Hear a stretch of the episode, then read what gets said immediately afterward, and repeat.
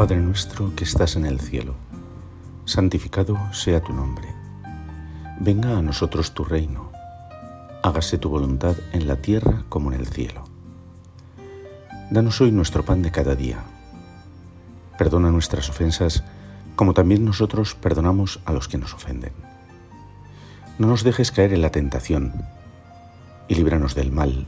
Amén. Es una delicia contemplar cómo el Espíritu Santo, vivo y vivificador, siempre presente en su iglesia, va soplando aquí y allá y pone una enorme diversidad dentro de la unidad de vida de la iglesia. De alguna manera, el Espíritu Santo actúa de una forma especial, amorosamente especial, en cada uno de nosotros. Y evidentemente, uniendo a esto las características propias de la personalidad, de la educación y la formación, de los gustos de cada uno, de aquellos que formamos la Iglesia, da una enormidad de vida y de riqueza dentro de la Iglesia. Evidentemente, y de una manera muy especial, la oración, aquella que hacemos todos pero que hacemos cada uno de nosotros brota del corazón de cada uno de los miembros de la Iglesia inspirada por el Espíritu, pero de una manera distinta. Hay tantas formas de orar como personas estamos en la Iglesia. Eso es de sentido común y lo entendemos fácilmente. De hecho, lo experimentamos. Vemos cómo, tras escuchar la palabra de Dios, al oír un evangelio en la Iglesia, al vivir la celebración de la Eucaristía, bueno, pues cada uno de nosotros experimenta unas realidades, tiene un encuentro personal con Dios, saca unos propósitos concretos, cada uno los suyos, según sus disposiciones, su manera de vivir, su grado, por decirlo así, en el camino de la santidad y del cumplimiento de la voluntad de Dios. Pero siendo todo esto cierto, no es menos cierto que hay elementos comunes en la vida de la Iglesia.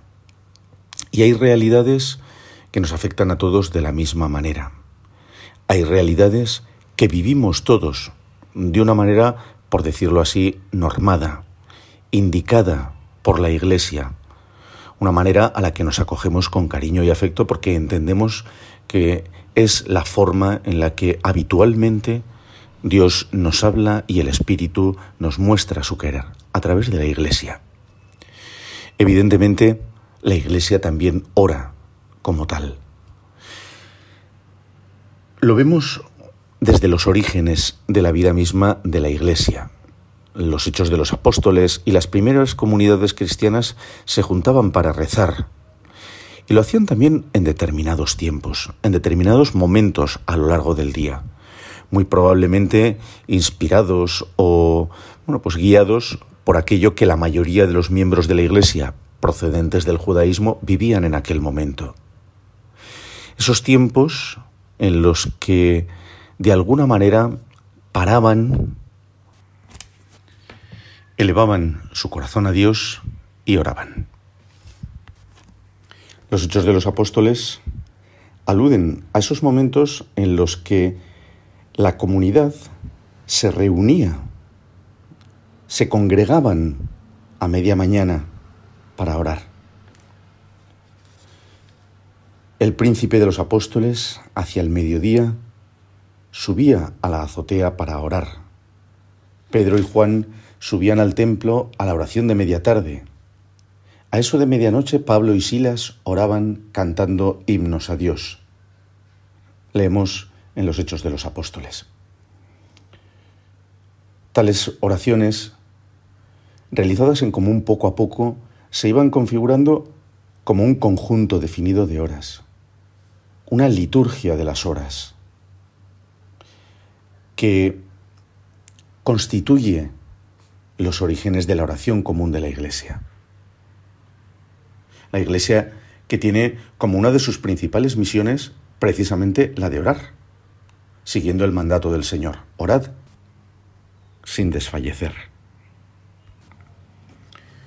De algún modo, Toda la vida de Jesús es oración y todo lo que hace está impregnado de su comunión plena con el Padre, constante. Jesús ora y nos enseña a orar, como hemos hecho al comenzar esta meditación, con el Padre nuestro. Alabamos, damos gracias, pedimos, intercedemos unos por otros. Si Cristo ora, nosotros unidos a Él por el bautismo, de la misma manera, configurándonos día a día más y más con Él, rezamos y oramos constantemente, convirtiendo también nuestra vida en una oración constante al Padre Dios.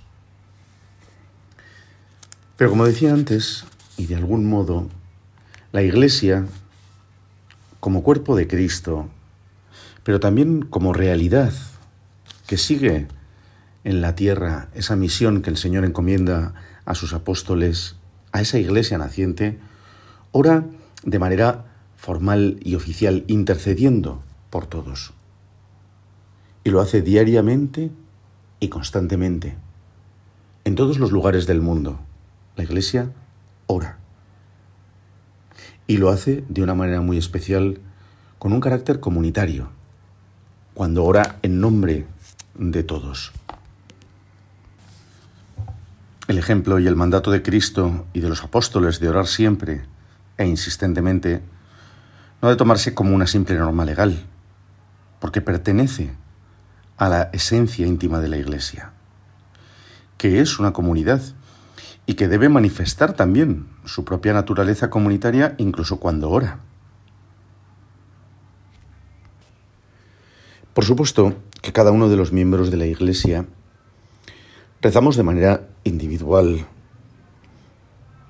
escondida, como el Señor propone en el Evangelio, a puerta cerrada, en lo profundo de nuestro corazón, en nuestros hogares, mientras trabajamos, en la iglesia también, cuando tomamos esos momentos para delante del sagrario ponernos en la presencia de Dios y orar. Pero los miembros de la Iglesia rezamos también comunitariamente con un valor especial, por decirlo así. Recordamos las palabras de Cristo cuando dice que donde hay dos o tres reunidos en su nombre, allí está Él. Es verdad que siempre, y evidentemente en toda oración, la hagamos solos en nuestra casa, en la iglesia, o la hagamos en una gran celebración eucarística, en un encuentro con jóvenes, o en nuestra parroquia, o en una pequeña comunidad religiosa, siempre está Cristo presente. Pero lo hace de una manera especial cuando la iglesia ora como iglesia. Teniendo a Jesús en medio, santificando el mundo a su alrededor por la fuerza y la presencia de Cristo en la oración de la Iglesia. Santificar el día a día, santificar las distintas horas de la jornada, es el sentido de esta oración comunitaria de la Iglesia. Y es el fin propio de la liturgia de las horas. La santificación del día y de todo el esfuerzo humano. Pero parece que la liturgia de las horas, la oración litúrgica de la Iglesia, es cosa de sacerdotes y religiosos, y no algo para el pueblo de Dios, no algo para los fieles laicos que día a día viven y trabajan en medio del mundo. Muchas veces esa es la imagen que tenemos, pero no es así. De ninguna de las maneras es así.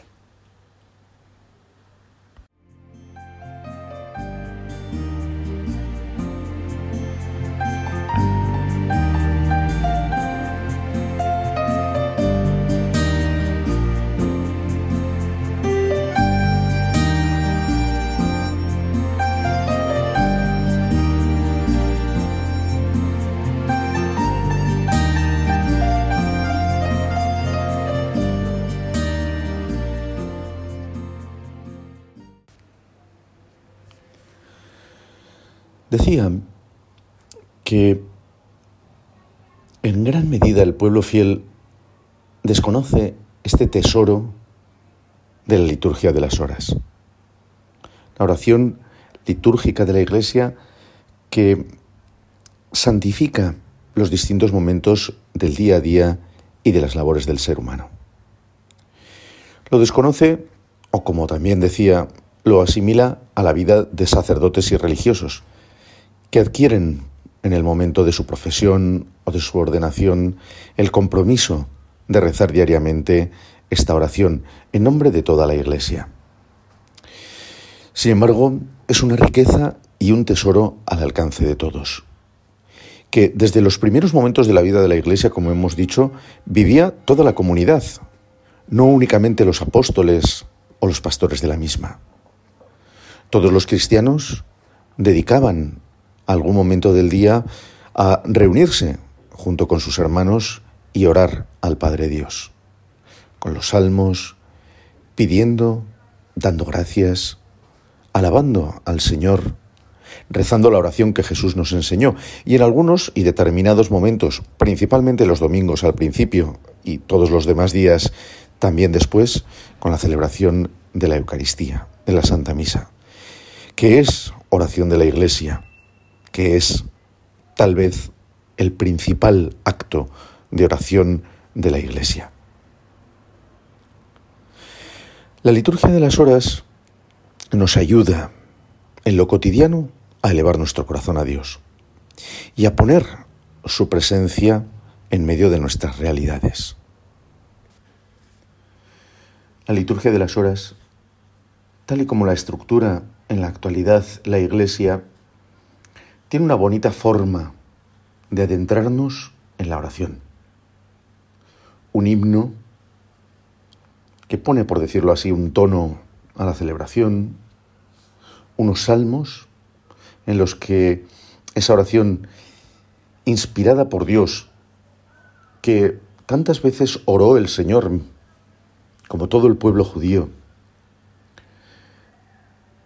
la palabra de Dios, esos cánticos evangélicos que nos ponen ante los momentos principales de la historia de la salvación y de la redención obrada por Cristo, la petición de intercesión y el Padre Nuestro como culminación de toda esta oración.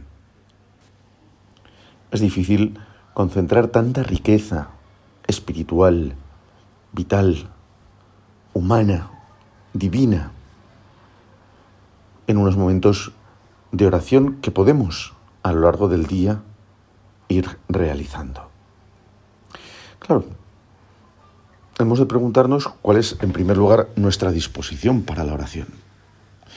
Estamos hablando de la oración litúrgica de la Iglesia, pero ¿qué momentos dedico yo a la oración en el día a día? Tengo, de alguna manera, estructurada también esa santificación de mi día a día gracias a la oración. Y no me refiero, evidentemente y en primer lugar, a esta oración de la Iglesia, sino a mi propia oración personal. Rezo con asiduidad, como hijo de Dios, como miembro de la Iglesia. Rezo cada día suficientemente. Muchas veces te encuentras con personas de buena voluntad y personas que incluso pueden estar dentro del ambiente de la iglesia o de la comunidad parroquial. Y cuando hablas de oración, ves rápidamente que cojean en este aspecto. Ciertamente, la oración no siempre es fácil. La comunicación con Dios, un ser espiritual tan distinto a nosotros, se hace muchas veces compleja. El mundo en el que nos ha tocado vivir promueve toda clase de actividades siempre volcadas hacia el exterior. El pararnos, buscar silencio, leer la palabra de Dios, meditarla, orar, el suplicar, el pedir, el alabar. Se hace muchas veces difícil para nosotros. Nos cuesta encontrar tiempo. En realidad porque nos falta amor a Dios. Encontramos tiempo para las cosas que nos apetecen. Y muchas veces nos cuesta encontrarlo para la oración, para Dios. Pero en este momento en el que, centrados en la oración de la Iglesia, meditamos y ponemos nuestra vida en la presencia de Dios, hemos de ver cómo es nuestra disposición para la oración. Hemos de preguntarnos, como decía, si hay momentos fijos para mi oración diaria. Si salpico mis momentos de trabajo de pequeñas oraciones que desde mi corazón se elevan a la presencia de Dios. He de preguntarme también si cuando asisto a la celebración de la Eucaristía, a la misa, lo vivo como un momento de oración y no como un acto ritual en el que estoy. ¿Es la misa una oración la más principal e importante de las oraciones para mí? Y podemos preguntarnos también si alguna vez he sentido interés por adentrarme en la oración de la Iglesia, en la liturgia de las horas de la que estamos hablando.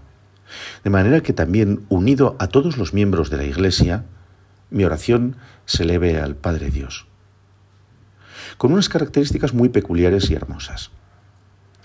Es verdad que podemos rezar la liturgia de las horas solos en nuestra casa. Es verdad que podemos rezarla tal vez en nuestra parroquia si se posibilita esa opción, con otras personas, o con nuestra mujer o nuestro marido. Hay muchas formas de unirnos a esa oración. Pero la característica principal es que sabemos por las palabras de Cristo que Él se hace presente ahí. Y que toda la, toda la iglesia, de alguna manera, está presente también en esa oración. Cuando oramos y rezamos con la liturgia de las horas, la comunión de los santos se hace especialmente presente y fuerte en nuestras vidas. Estamos todos unidos, rezando unos por otros, guiados principalmente por los salmos, que nos ayudan, como decía antes, pues adentrarnos en ese misterio de la oración inspirada por el Espíritu Santo, en la que nuestros labios hablan en nombre de todos los que formamos la Iglesia. Recuerdo que una vez, y al hilo de los salmos, una persona me decía, pero bueno, estos salmos de la oración de las horas de hoy, pues hablan de tristeza o de angustia, y yo no me siento angustiado ni triste en estos momentos, al revés, me siento feliz. ¿Por qué tengo que rezar estos salmos en concreto y no aquellos que me da la gana o que son más acordes con la situación en la que yo me encuentro? Pues hemos de hacerlo porque hay miembros de la Iglesia que en este momento sufren y tal vez no tienen ni siquiera fuerza para elevar su oración al Padre Dios. Pero tú y yo y cada uno de aquellos que rezamos la liturgia de las horas junto con toda la Iglesia estamos elevando en su nombre también esa oración al Padre Dios. Estamos rezando por ellos. En ellos estamos rezando y elevando al Padre Dios sus angustias, sus súplicas, del mismo modo que cuando bueno, pues nosotros nos sentimos alegres y nos encontramos con esos salmos que llenan de gozo y de alabanza nuestra vida, también lo hacemos en nombre de todos aquellos que viven dentro de la Iglesia momentos de alegría y gozo y que tal vez tampoco son capaces de recordar que en ese momento han de elevar su corazón a Dios dando gracias y alabando. La liturgia de las horas nos une en torno a Cristo a todos aquellos que formamos la Iglesia. La oración de las horas nos ayuda diariamente a ponernos en la piel de todos y cada uno de los hijos de Dios, que formamos esta hermosa comunidad y asamblea que es la Iglesia, la Iglesia de Jesucristo.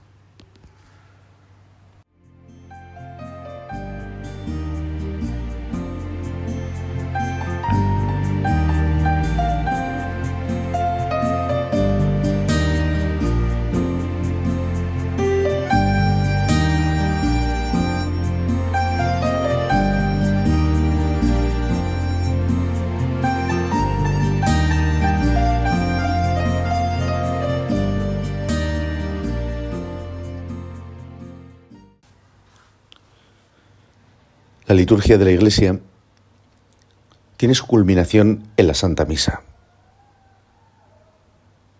Es la principal de las oraciones para el cristiano. Todos nosotros tratamos de vivirla, si podemos a diario. Y en ella nos introducimos de una manera más plena en la oración y en los misterios de la salvación. La Santa Misa culmina, por decirlo así, todo eso de lo que hablábamos hasta ahora, esa santificación de las horas del día a día. Lo hace en virtud del sacrificio y de la entrega de Cristo, que se renueva de manera sacramental en cada una de esas celebraciones. La liturgia, y en concreto la Santa Misa, tiene, por decirlo así, el poder de hacer presente ante nosotros ese misterio tan grande de la muerte y la resurrección del Señor Jesús. De alguna manera nos hace coetáneos de esos acontecimientos. No importa que hayan ocurrido hace 2000 o 2500 o 3000 años. El poder del Espíritu Santo que actúa en su iglesia y en la oración de su iglesia nos hacen presentes para nosotros. De manera que podemos decir, sin temor a equivocarnos, que todo el fruto, la vida y la gracia que se derraman por el acto redentor de la muerte del Señor en la cruz y por su resurrección, caen sobre nosotros. Los recibimos, nos nutren nos dan vida, nos llenan de gracia. La liturgia de la Iglesia en la celebración de la Santa Misa tiene por un lado esa dimensión teologal. Es Dios quien la realiza. Toda la oración va dirigida al Padre, a quien damos gracias y alabamos por el Hijo que nos ha salvado. Y es el Espíritu Santo el que por su poder obra la renovación de esos misterios delante de nosotros. Pero evidentemente la misa tiene también una dimensión subjetiva, personal, lo que cada uno de nosotros vive en esos minutos. Una dimensión en la que principalmente aquellos que participamos en la celebración oramos. Y lo hacemos con una dinámica hermosísima. De alguna manera, la liturgia de la Iglesia tiene como misión obrar en nosotros una configuración con Cristo, una transformación de cada uno de nosotros de manera que nuestros sentimientos y nuestro corazón sean cada vez más plenamente identificados con Cristo Señor. Que nos parezcamos a Él. Que nuestro amor sea el suyo. Que nuestra vida sea una alabanza completa al Padre Dios. Que nuestra vida sea también una constante comunicación a los demás de la gran noticia del Evangelio que nuestra vida sea un servicio y una ofrenda al Padre. Que nuestra vida esté llena de la presencia del Espíritu Santo que nos hace hijos en el Hijo. Participar en plenitud de la liturgia de la Iglesia es para nosotros un acto de santificación. Somos santificados, somos configurados con Cristo, somos llenos de la gracia de Dios. Y nuestro corazón se eleva en una oración constante a Él. Desgraciadamente no siempre somos conscientes de esto. Muchas veces vamos a la iglesia y no terminamos Evidentemente no lo vamos a hacer nunca, pero ni siquiera nos acercamos a percibir mínimamente qué es lo que está ocurriendo. Qué acto maravilloso de la fuerza, de la presencia de Dios estamos viviendo. Cómo nos encontramos insertos en la dinámica del amor de Dios. Tal vez, si nos diéramos cuenta de que la misa es una puerta que se nos abre a la presencia de Dios, nos resultaría más fácil convertirla en oración, en encuentro con el Señor. Hablábamos antes de cómo la oración muchas veces presenta dificultades para nosotros. No nos resulta fácil ni sencilla. Pero ¿y si pudiéramos entender que cuando participamos en la Eucaristía estamos realmente en la presencia del mismo Dios? Se han roto las barreras del tiempo y del espacio, del mismo modo que el Señor resucitado no tenía las barreras de las puertas, de los muros de las casas, de alguna manera, en cada una de las celebraciones, el Señor sigue traspasando esas barreras para, para hacerse presente junto a nosotros y facilitar nuestro encuentro con Él. Es Cristo quien lo hace y nosotros los que podemos responder. Podemos hacer algún propósito. Podemos intentar a partir de este momento asistir y participar en la celebración litúrgica de otra manera, más plenamente conscientes de lo que significa, más íntimamente unidos a Dios, más abiertos a esa presencia del Espíritu Santo, más unidos también a toda la Iglesia, que se hace presente no ya solo en sus miembros vivos, sino también en aquellos que esperan el día de la resurrección por la comunión de los santos. La Eucaristía, la celebración de la Santa Misa, vivida con intensidad, vivida en plenitud, hará de nosotros cristianos en el sentido más pleno, al configurarnos con Cristo, cada día de una manera más intensa e íntima. Y como decía antes, eso nos llevará a sentir, a pensar y amar como Cristo siente, piensa y ama. La oración de la Iglesia, pues, la oración litúrgica, de esta manera, y como decía antes, nos santifica. Pienso muchas veces en aquellos primeros cristianos orando con María junto a ellos. Me gusta imaginarla también a mi lado cuando rezo la liturgia de las horas o cuando participo y celebro la Eucaristía. Ella está ahí, plenamente configurada con Cristo y llena de gracia. Y podemos mirarla también, ver cómo reza, ver cómo recita los salmos, ver cómo mira al Señor en ese momento en el que el sacerdote consagra el pan y el vino. La Virgen María sigue siendo hoy modelo, ejemplo y compañera, hermana nuestra en la oración. A ella también en este momento la invocamos. Dios te salve María, llena eres de gracia, el Señor es contigo. Bendita tú eres entre todas las mujeres, y bendito es el fruto de tu vientre Jesús.